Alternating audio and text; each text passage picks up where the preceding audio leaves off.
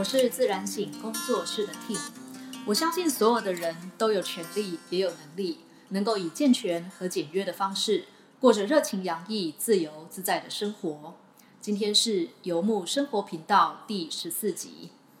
那这一集的内容呢，我们要进入到旅行当中的风险管理。包括了比较轻微的不开心，然后以及比较严重的偷拐抢骗、生病、犯罪、阻碍、疲倦。那上礼拜我们花了一整集的内容在讨论如何避免跟不适合的旅伴一起出门。我觉得这也是一种旅行当中风险的管理啊。然后说真的，我有忍不住想一想啊，到底是被偷、被抢、被骗比较不开心呢，还是？跟不适合的旅伴一起出门比较不开心。说真的，我觉得两个都一样严重啦。那旅行如同人生嘛，不开心的事情永远会发生的话，重点就在于我们要如何处理在旅行的路上会发生的各种不开心。当然，你可以说哦，看开一点就好啦，旅行的路上就是这样啊，人生的本质就是苦啊。我觉得这是一种心理态度啦。但你有这种乐观的心理态度，不代表你不需要。处理风险的能力，所以今天节目的内容，我想要跟大家聊一聊，我们可以怎么样降低甚至避免旅行的路上各种可能会发生的风险。然后事实上你会发现啊，整个人生也只不过就是风险的管理而已。所谓的风险管理，并不是指你要去控制生活当中所有的变数，确保你的生活或是旅行完全在你的控制之下。我们都知道这是不可能的事情。我觉得风险管理比较像是一种灾害应变手册，就是灾害一定会发生，地震会发生的时候，它就是会发生。那当风险来临的时候，我们有多强烈的承受能力，以及我们有没有能力把这些风险跟随着灾害发生的损害，能够把那个损害降到最低的能力，叫做风险管理。那么我不知道该说是幸运还是不幸。台湾其实真的是一个治安非常好的地方，而且。呃，在各式各样的基础建设啊、公共交通之类都非常的安全，也非常的方便的地方。我在这个世界上绝大多数地方旅行的时候啊，那个地方的治安跟方便的程度都是比台湾还要更差的。所以你就会注意到一个事实，在这个世界上，偷拐抢骗到处都有。我之前跟一个朋友聊起在欧洲旅行的一些经历的时候。他就说，他实在是太害怕被偷、被扒、被抢，所以他觉得他这辈子呢，绝对一步都不要踏上欧洲。那你如果去查那个背包客栈上面的各式各样的故事啊，你永远会看到一个版本，就是你在马德里，或是巴塞隆纳，或是巴黎，或者是欧洲任何大城市被偷、被抢、被扒呢，你去报案的时候，警察根本没有要处理。我是觉得大家不用大惊小怪，觉得说哦，当地人歧视亚洲人呐，然后不愿意受理游客的什么什么之类的。其实不是，是因为在那个地方啊，他们真心的认为小偷小抢是日常生活的一部分，不用那么大惊小怪。不过我还是认真的提供一件事情的讯息：你如果真的在欧洲啊，不小心就是被偷、被扒、被抢的话。即便你明知道警察不会处理，然后你也明知道你的东西找回来的几率非常低呀，我个人建议各位还是一定要去报案，因为我跟巴黎的朋友聊过这件事情，虽然说他们真的是发自内心觉得这些小偷小抢啊是日常生活的一部分，不用大惊小怪。但说真的哦，就是巴黎的那个治安跟警察的系统，他们是根据这个地区报案人数的多寡。如果某一个地区啊，你那个偷或拐或抢的那个或骗的那个报案的件数变多的话，其实他们的治安系统跟内政部是会处理的。如果大家都觉得说哦找不回来啊，算了啊，没关系啊，自认倒霉啊，没办法嘛，去报案又能怎样？就是反正他们也不会处理呀。那其实你报案量少，他们就会误以为这个地方没有这样子的问题。在旅行的过程当中，生病跟犯罪真的是非常容易遇到的两件事情。这就是为什么我是用呃风险管理来形容如何处理这些事情，因为这些事情发生的几率真的太高了。那我真的觉得生个小病什么之类的，这还比较好处理一点。其实就是充足的休息，然后保持清洁。大概生病的几率就不太高啦。然后其实旅行真的跟日常生活一样，一定会遇到阻碍，然后一定会累，然后一定在某些时刻我们会遇到一些比较危险的情境。可是如果你在生活当中完全不想要这些的话，你真的就只能待在家里耶。我曾经在缅甸、印度、荷兰都遇过性骚扰，然后我在马德里的时候，东西差点被扒走。我在巴黎至少遇过两次的骗徒。然后我跟你说，在青旅里面呢，其实不是只有小偷会偷别人的东西，就算是你旁边的房客看你一下没注意啊，你旁边的旅客也是有可能在那一瞬间变成把你的东西摸走的小偷的。所以接下来节目当中，我想要跟大家分享一些共通的原则。那旅行的路上，对，一定会遇到坏人或者是衰事，可是好人还是比坏人多，开心的时刻还是会比令人沮丧的时刻多很多的。即便我们要面对这些风险啊，我仍然觉得在旅游当中可以得到的一切，远大于我们需要付出的代价。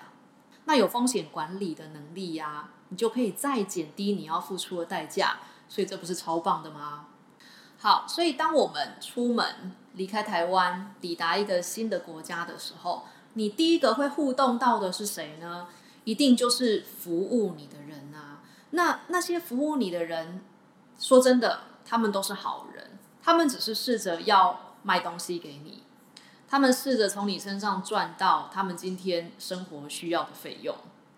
那如果是去一些开发度比较低的国家啊，说真的，那个钱你再怎么样损失或花掉，其实也不会多过台币两百块钱啦。所以你一旦进入到一个新的国家的时候，第一个会来服务你的人呢，可能就是计程车司机，机场里面的计程车司机。计程车费啊，如果可以先确认，就先确认。然后在价格谈好之前，千万不要把你的行李放进他的后车厢，以免价格谈不拢的时候，司机扣住你的行李不还你。早期的时候啊，从巴黎的戴高乐机场进到巴黎的市区，那时候价格就有点乱喊，甚至我有听过有旅客被收了不知道什么两百欧还是四百欧这种夸张的价钱。那法国政府大概也是担心这种情况会。就是让国家没面子嘛，所以后来就是规定公定价，右岸就是五十欧，左岸就是五十五欧还六十欧，我忘了。那这类的资讯事实上就是可以在网络上查到，然后机场甚至到处你也都可以看到这样子的讯息。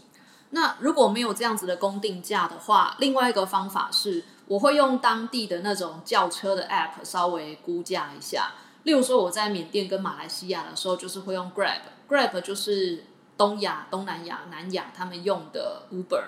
对，就是用那个 App 稍微估价一下你要去的地方，这个距离大概是多少钱。那如果这样司机跟你报价的时候，你大概对于合理的行情心里就会有一个底。然后搭计程车之前呢，因为我一直都是一个人嘛，所以我有时候搭计程车就比较没有这种烦恼。但如果你们是一群人搭计程车的时候，你就要问清楚司机给你的报价是一个人价格还是一群人的价格，那是不是包含了人跟行李的价格？因为有的时候会发生的那个争执的点，就是计程车司机可能给了你一个价格，结果到了现场就是把你载到目的地，他才跟你说，哦，刚跟你讲的是一个旅客的价格，那你们现在有四个人，所以价格要翻四倍，或者是你算一份钱，你的行李又算一份钱。我以前在台湾其实是不好意思杀价的人，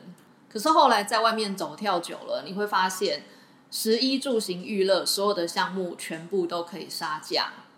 然后说真的，你也应该要杀价，这是因为人在不熟悉的领域啊，只要是你不熟的领域哦，你就是会买贵。那你要想，我们作为外国人去到另外一个旅游或观光的地方的时候。基本上我们听到的价格就不会是当地人的价格啦，就是所有的门票费啊，然后东西卖给我们的费用啊，就跟卖给当地人价格是不一样的。我有个朋友，多年前他去中国工作，然后工作了一段时间之后，连讲话听起来都像中国人了。那那个时候就是其实陆客来台的热潮还在，所以真的是很多年前。然后反正他好不容易有个廉价，他就。回来台湾，然后休息一下。那休假期间，他去逛士林夜市嘛，去士林夜市买水果的时候，就随便指几样，然后摊贩切一切包起来，跟他收九百五，因为摊贩听他的口音，把他当成陆客了，就是这个道理。那杀价这个部分啊，我会觉得，如果你是从一个比较富裕的国家去一个相对贫穷的国家啊，用合理的价格买到东西，跟乱花钱是两码子事。我在青旅也遇过一种我觉得不太能够苟同的背包客，就是他们在跟当地人买东西或者是消费他们的服务的时候，真的是尽可能杀到，就是真的是当地人只有最低最低的利润了。可是他他们在青旅里面却毫不在乎的大口大口的喝着价格相对来说比较高的啤酒，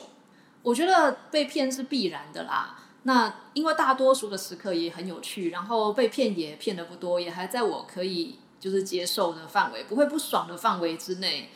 所以我也就觉得还 OK。那如果你真的很不想要体验到这种不爽了，最好的方法就是，例如说啦，比如说呃，你去嗯巴厘岛，然后买了一个佛像的木雕，你买完之后回到游览车上，发现车上有另外一个人买了跟你一样的东西，你一定要忍住。千万不要去问他你买多少钱，没有比较，没有伤害。那你如果开始杀价的话啊，一旦你出价之后，对方也同意了，无论如何你就是要消费。这个我觉得应该不是就在国外啦，在台湾也是一样的。你不要杀价杀了半天之后，最后不买，这个真的是很糟糕的一件事情。那我们在印度的时候，特别是我人在勾瓦那个那个地方的时候，印度的勾瓦那个地区，它最知名的就是它超大的露天市集。那个露天市集，你可以在里面走八个小时，然后走不完。根据当地人说啊，很多人来到勾瓦，第一个是为了那个市集，然后很多人是来这个市集批货，批回他们所在的地方，再转手卖，都还有利润。然后我去印度的时候，就被那个。在印度旅行了比较久时间的背包客，或者咱们去过比较印度去过印度比较多次的人，提醒了一件事情。他们都说买什么东西呢？你就从四折开始杀起，四折哦，低于一半哦。然后我记得我有一天在青旅的时候啊，有一个好像德国来的男生吧，还是丹麦来的男生，他很兴奋的秀给我们看他在市场当中买到的一双那种。印度的拖鞋，大概就是手工那种拖鞋之类的。然后我们就问他说：“你有没有杀价？”他就说：“呃，有诶，我杀到八折。”然后他就问我们说：“哎，八折会不会杀太多啊？”然后我们就有点面有难色，告诉他说：“嗯，应该是从四折杀起。”他说：“什么四折？你是说低于半价的那个四折吗？”看吧，比较带来的伤害。那最后我们就告诉他说：“好啦，没关系啦。第一个就是这双拖鞋，就算你用原价买的话，就是对你来说也依旧是一个很便宜的价格啊。那你就当做给那个摊商愉快的一天好了。他可能因为今天做成你这笔交易，心情非常的好啊。那既然讲到钱的话，我们就延续着讲另外一个比较严肃的钱的问题好了，叫做索贿。”也就是有一些机场的官员或者是海关，他们是会跟旅客要小费或者是要贿赂的费用的。我记得我最后一次入境泰国的苏旺纳普机场的时候，机场的到处都有标示，写的说不要给任何工作人员小费，我们的工作人员不需要小费。那很妙的事情是，我去泰国的时候从来没有被索贿过。当我看到那么多的告示牌的时候，我才惊觉到说：“哦，原来这个机场索贿的状况很严重吗？”那很多背包客的都市传说，很幸运的我都没有遇到过啦。例如说菲律宾的机场，他们说会把什么空的子弹壳塞在你的包包的夹层啊，然后在过海关的时候扫描出来，就把你带去小房间一关好几个钟头，就是要让你错过你的班机呀。然后这时候就是希望你可以拿一点现金出来贿赂一下他们，然后就可以顺利的离开那个小房间这样子。所以因应着这样子的状况，很多机场就开始提供一种服务，他们有一种大型的包膜机，有没有？可以把你的行李用很多层的塑胶膜就是卷起来。呃，我自己从来没有用过那个服务，然后我也没有遇过这些事情。但我曾经跟朋友聊过，说如果真的在机场锁，就是被勒索了，然后对方把你带到小黑屋，就是也没有到小黑屋啦，就是小房间啦。然后你明知道哦，最后他们就是会放你出去，可是你也明知道哦，他可能一留就留你六七个小时，留你一整天哦，然后你可能旅行的一第一天就没了这样子。那请问这样子你是会给他贿赂的钱，还是不会给他贿赂的钱？那有的人可能觉得说没关系啊，反正那个贿赂的钱不过是美金三块、五块、十块而已，算一算台币三块、三百块，也不是什么大钱。可是当时一个朋友提出来的一个论点，我觉得很棒。他说死也不会，他就跟那个人，就跟那个海关，就是硬杠到底，就是到他放人为止，他一块钱都不会给那个海关，他一毛钱都不会来贿赂的。那他的逻辑是。他说：“你不能只替自己想，你要替后面的台湾人着想。如果今天他作为台湾人，然后他很愉快的，就是不是说愉快啦，他很快的就把钱拿出来贿赂了。这样子的话，这些人吃到甜头，以后遇到台湾人就会索贿。所以他说，他不只是为了他自己，他是为了后面的台湾人着想。他宁愿牺牲他自己的假期，也绝对不能让人家觉得台湾人好欺负。我觉得这观点超棒的，所以。”后来这件事情就留在我的心里，但我仍然希望我自己不要遇到这种事情啦。那在金钱跟财务的部分呢？另外一个我在风险管理的过程当中会做的事情叫做重要的东西我会带两份，然后我会想办法让自己待在一个相对来说安全的地方。举例来说，呃，对我来讲，出门最重要的东西就是手机了啦。说真的，掉手机比掉钱包还要更麻烦一点。那我在马德里的时候，曾经遇过扒手，真的已经把我包包都开了，真的只要在不到一秒钟的时间，他就可以把我的钱包跟手机抽走。但好险，最后没有。可是那之后，我有仔细的想过，并且决定好啊，如果我以后还要再出门去这种比较高风险的地方，我应该会带两只手机。其实出门走在街上的时候，我们真的就是手机，真的也只有看看 Google Map 的功能而已。那要对峙这种情况比较好的方法，就是出门的时候带一支比较，例如说你的旧的淘汰掉的手机之类的，可以应付一点基本的上网的功能，然后里面你也没有登录或联动到你的信用卡或什么之类的，就算是掉了，你也不会那么心疼。那真正重要资料都在你重要那一支主要的手机里面，我觉得这其实是一个很好的方法。那护照这种东西没有两本的话，你就是要把护照的。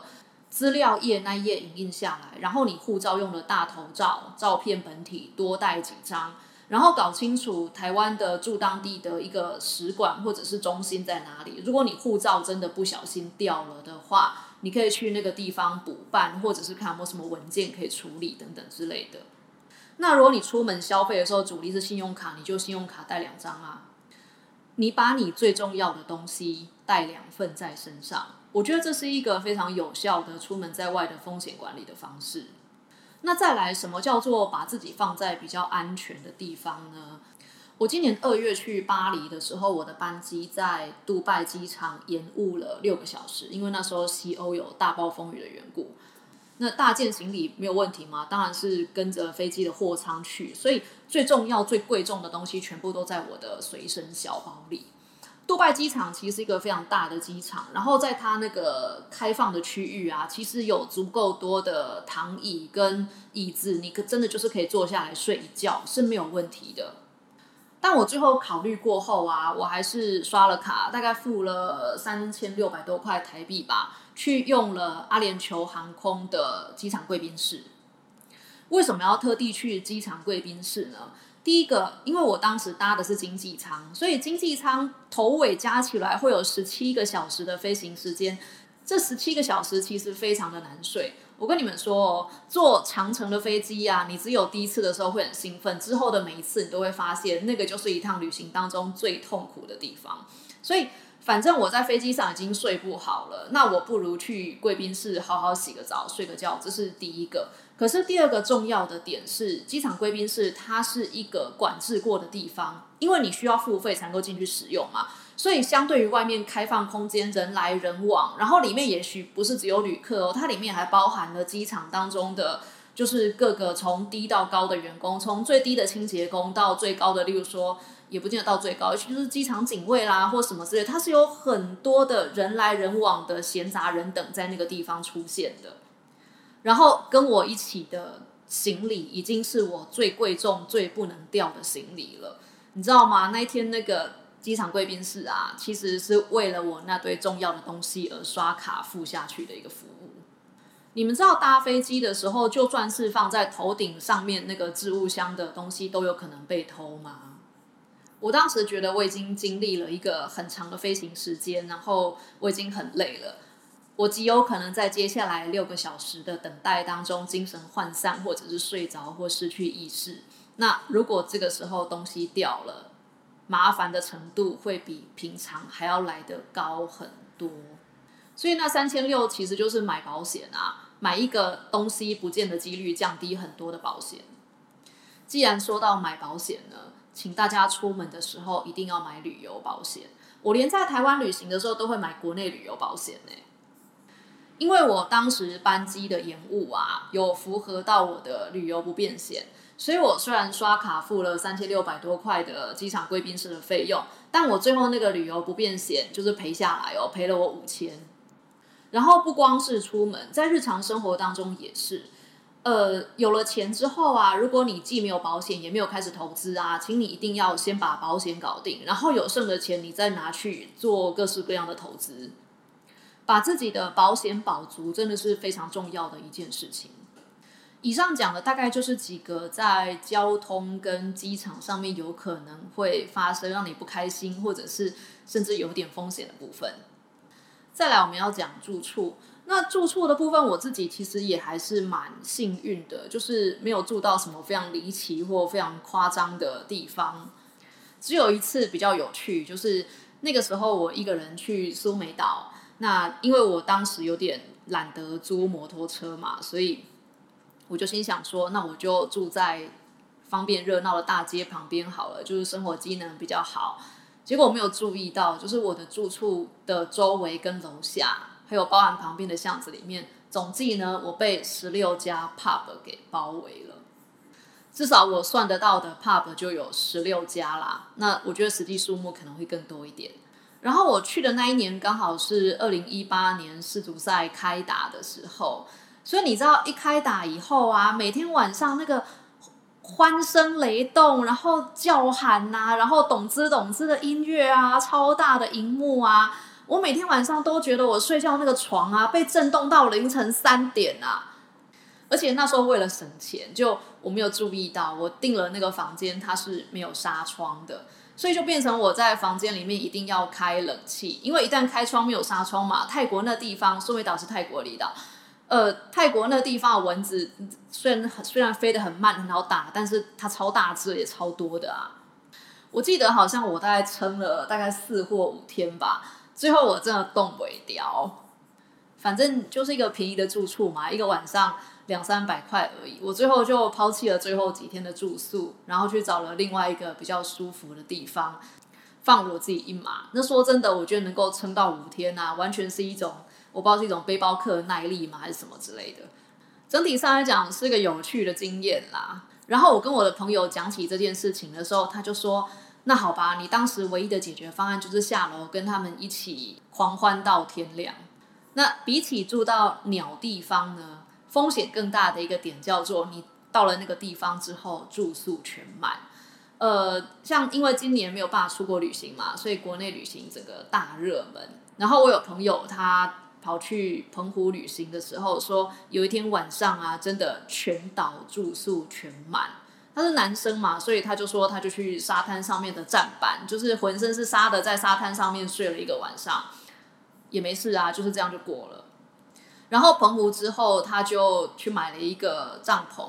结果买了帐篷之后，他说：“天哪！”就他完全从住处当中解放了。呃，他其实本来就是会在台湾骑摩托车，然后四处旅行的人。然后他说，他以前的经验就是，有时候，例如说，嗯，我在台南玩的很开心，然后想要在台南多待一个晚上。可是我之前的计划是要去台中，而且我也订了台中的住处。于是我为了要配合那个住处，不得不把我原定的行程跑完。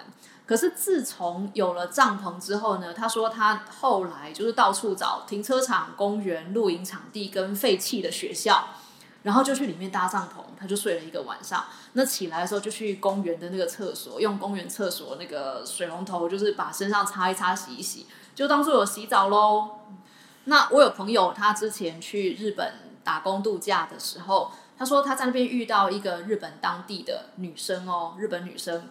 平常也是会骑重机环日本背包旅游的人。然后那个日本女生有跟我我的朋友分享说，日本哪一个公园的椅子最好睡？我觉得性格上，如果你可以克服这样子的条件的话，基本上性别是不太会影响这个东西的。可是我觉得，事实上，女生的风险就是还是比男生高一点点。像我的朋友是男生，他可能他睡在帐篷里面的时候，如果有人闯进他的帐篷来的话，可能顶多是钱被抢走。但我觉得，如果是女生的话，睡在帐篷里面，我觉得除了钱之外，我们可能会还会被抢走其他的东西。然后去旅行，抵达住处的时候，第一件事情一定要拿饭店的名片，因为有蛮高的几率啊，你出门去玩一玩之后，忘记自己住哪里，然后你就算想要叫计程车回家，你也不知道要叫计程车把你载到哪里。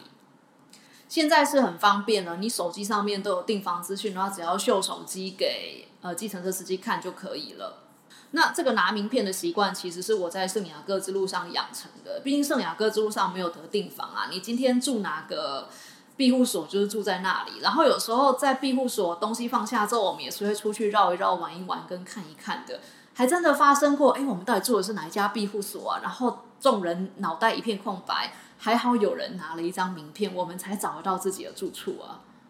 如果你是喜欢晚上的时候去酒吧喝一杯酒的人啊。呃，解决方案是第一个不要喝到醉，第二个就是去很近的地方喝，去离你住的地方很近的酒吧喝酒。我觉得在任何地方，就算在台湾失去意识都有可能被捡尸了。我在国外那个风险会更高一点。好，接下来我要讲人的部分，就如同我在节目最前面有讲过，我在巴黎遇过两次骗徒，然后在马德里遇过扒手。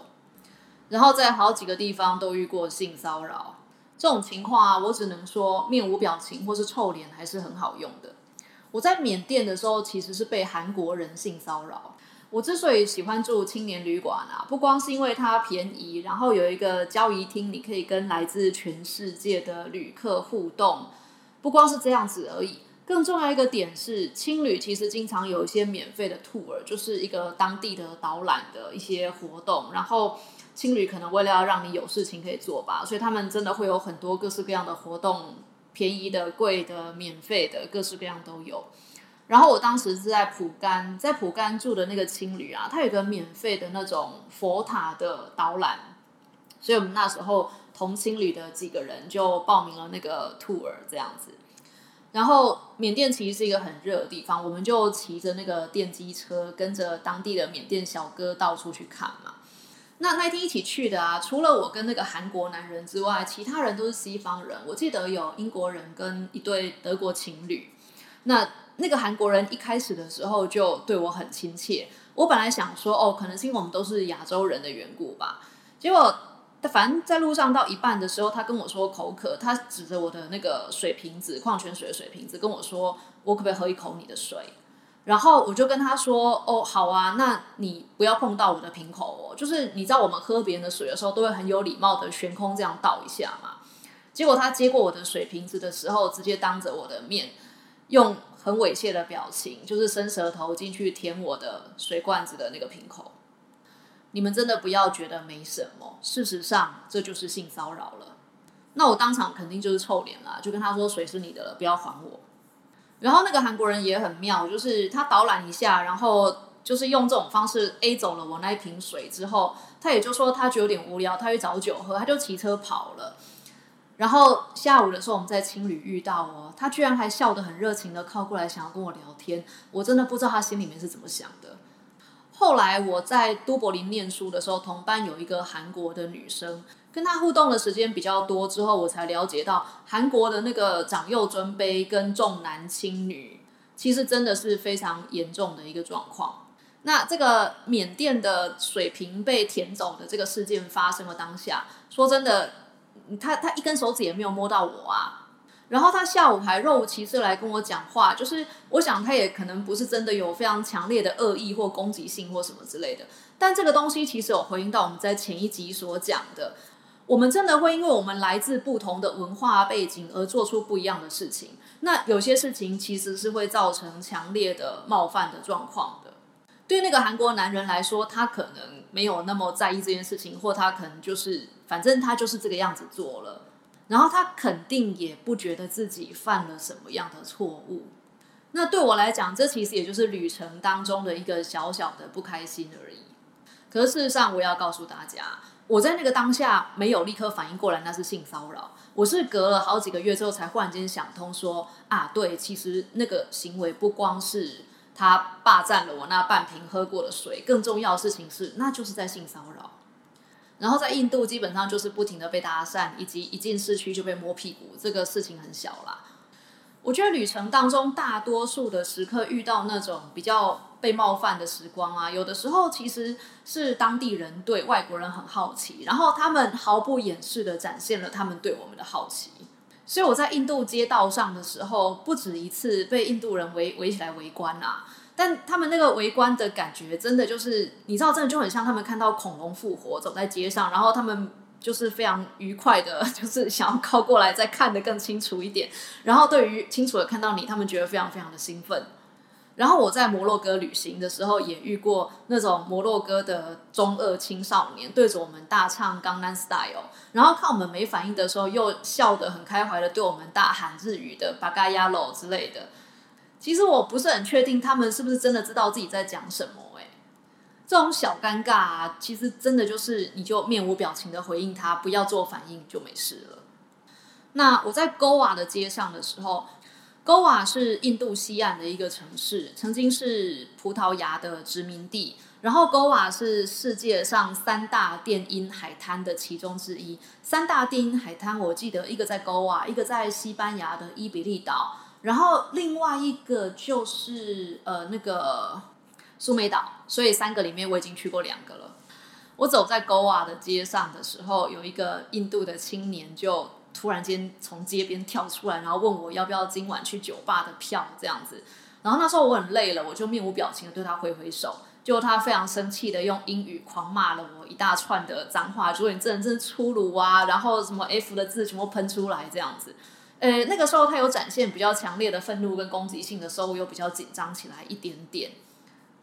我觉得在跟人的互动上面啊，其实他们真的有那种。比较积极跟比较不积极，比较具有侵略性跟比较没有那么具有侵略性的那个互动的方式。那整体而言，其实如果是当地人来的话，大多数就是想要赚你钱啦。另外一种会非常积极的靠过来的呢，是乞讨者跟游民，就是乞丐跟游民。那通常我不会直接给乞丐或游民钱，即便他们已经就是非常积极的来，就是到我面前来讨钱了。这是因为有可能在钱包拿出来一瞬间可能会被抢。那在面对乞讨者的大原则是行有余力，也就是对我来讲真的是多余东西我才会给他们。我从阿布达比坐飞机到都柏林的时候，我的座位的右边是一个就是一个都柏林的阿贝这样子，然后他人很好，我们一路上就是聊了好几个钟头，聊得很愉快。你知道机上会供餐吗？我们的飞机餐的甜点都没有吃，就是一个小小的妈粉蛋糕。然后我就问那个阿贝说：“都柏林的街上有游民吗？”他说：“不但有，还很多。”我就说：“那你介意我把蛋糕收集起来吗？因为我会在街上走一小段路，然后如果有看到游民需要的话，我希望可以把蛋糕给他们。”然后阿北就很高兴的让我把蛋糕收走了。那后来果然在路上，就是因为那时候都柏林真的很冷，零下一度。那最后我也真的在路上看到了有游民的时候，我就把那几个妈粉蛋糕递给他。这个就是我所谓的行有余力，就是那个东西真的是我多余并且用不到的。然后我去年住在巴黎的时候，我常常去一家超市买菜，那也有一个乞讨者，他就是固定会坐在超市的门口，所以有的时候有人从超市出来，可能手上刚找零，就是铜板嘛。那如果不想把零钱收钱的话，就会反正就是就会有顾客会把零钱给那个乞讨者就对了。然后我有时候会多买一点面包或是水果，然后在经过它的时候迅速的把食物放下之后就前进。算是一种在保护自己跟帮助他人中间取得一个平衡点的方式。所以在旅行的过程当中啊，我觉得，嗯，大原则是无论如何都要看起来很有自信的样子，你一定要装得很有自信。我在巴黎住的那段时间，到后来经常被问路，就是已经被当成巴黎当地人了。然后我跟一个在巴黎住过一整年的朋友，台湾人聊过这件事情，他就说：“你平常上街的时候怎么走路的？”我说：“我在路上从来不看手机，就是一副很有自信的样子往前走。”就算迷路了，我也不会停下来，我会继续往前走。然后看到有店铺的时候，躲到店铺里面，假装在看商品，实际上是躲在货架后面才拿手机出来看 Google Map。因为在店里面通常会有监视器，然后贼呀什么之类的，或强盗，他也比较没有办法，就是从你身边跑过去，然后抢了就跑。然后我那个在巴黎住了一年的朋友，他就说：“那难怪你会被当成巴黎当地人啊，因为你这样实在装的太像了。”再来就是防人之心不可无。所有靠近你身体周围一公尺的人，你都要注意他们是不是扒手。我有朋友去意大利玩，他们第一站就是罗马嘛。全世界最厉害的扒手呢，都在罗马；第二厉害的扒手在马德里跟巴塞罗那。所以他们去罗马的时候，他们是好像五个女生一起去旅行吧。然后那个住宿的房费，那个也是差不多十几年前，十五、十六年前了。他们去旅行。然后住宿的房费啊，就是就公款嘛，就是公费啊，就他们就把现金哦放在牛皮纸袋里面，然后牛皮纸袋上面还绑了一个绳子，然后那个绳子还连到包包上。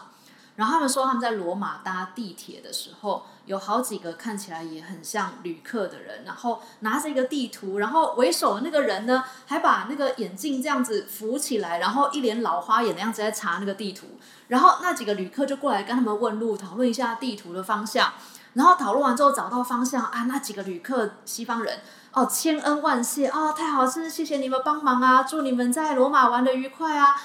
然后一分开之后呢，他们那一包公款的房费整包不见了，里面总计十六万台币现金，因为那是他们好几个人要在罗马好像玩十七天还二十一天的住宿的钱。而这个住宿的钱呢，在第一天就掉光了，所以太过热情的要靠近你的人啊，一定要注意。其实现实生活也是啦，太过热情要跟你做朋友的人，你都要注意。然后最后我想要讲一点点关于性别带来的风险。说真的，同样是单独旅行啊，一个女生还是比一个男生要面对更高的风险以及歧视。所以到了某一个地方之后啊，我觉得有个好方法就是。女生可以模仿当地女性的穿着，其实那是一个还蛮好的自保的方式。然后延续前面那个我在缅甸被韩国男人骚扰那件事情，我觉得自己最后得出来一个结论是：说真的，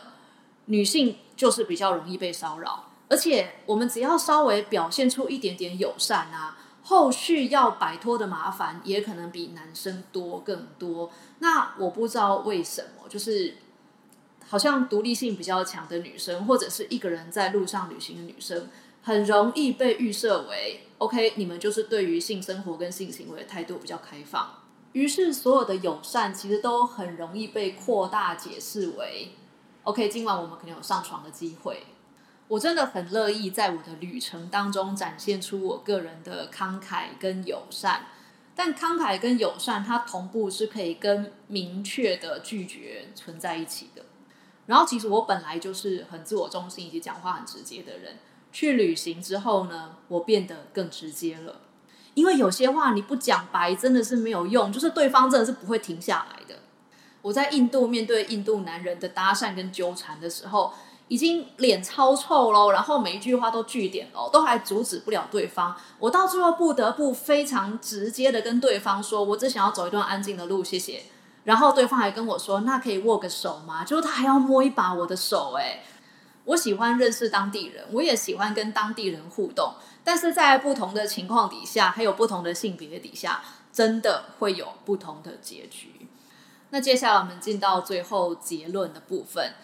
我们今天花了一整集的时间在讲旅行当中那些不愉快、不魔幻，甚至。例如说，可能是生病啊、冲突啊，然后害怕啦，然后生气啦等等，之类的事情。那如果延续着上一集的那个不 OK 的旅伴的部分的话，天哪，这两集都在讲一些旅行当中的黑暗的部分，或至少可以说是比较真的就是比较不梦幻、比较不浪漫的部分啦。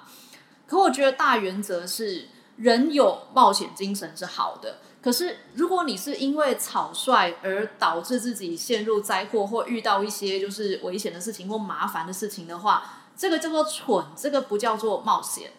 再来就是，即便是不愉快的事情，其实到最后，它也真的会变成滋养我们生命当中的养分。台湾人其实还蛮有礼貌的，也还蛮温良恭俭让的。然后我在旅行的过程当中经验到，无论是那么直接的恶意、那么直接的骚扰、那么直接的纠缠等等之类的，它其实都变成了让我变得更强壮，也变得更坚定的养分之一。那我也希望今天这一集的内容可以让大家预先的对于旅行的过程当中不那么愉快的部分有一个呃算是预先的印象跟算是心理准备吧。讲这些内容不是要吓得大家不能出门，正好相反，我希望你们知道这些之后，然后因为自己知道了，所以反而更有那个出门的勇气。好，那么今天的节目就到这边告一个段落。我是自然醒工作室的 Ting。在这里跟大家分享灵性落实与打造理想人生的大小事。说真的，创造自己的人生比中乐透爽多了。今天谢谢你，如果你喜欢我的节目，请帮我点五星评价，并且留言给我。我们下周见。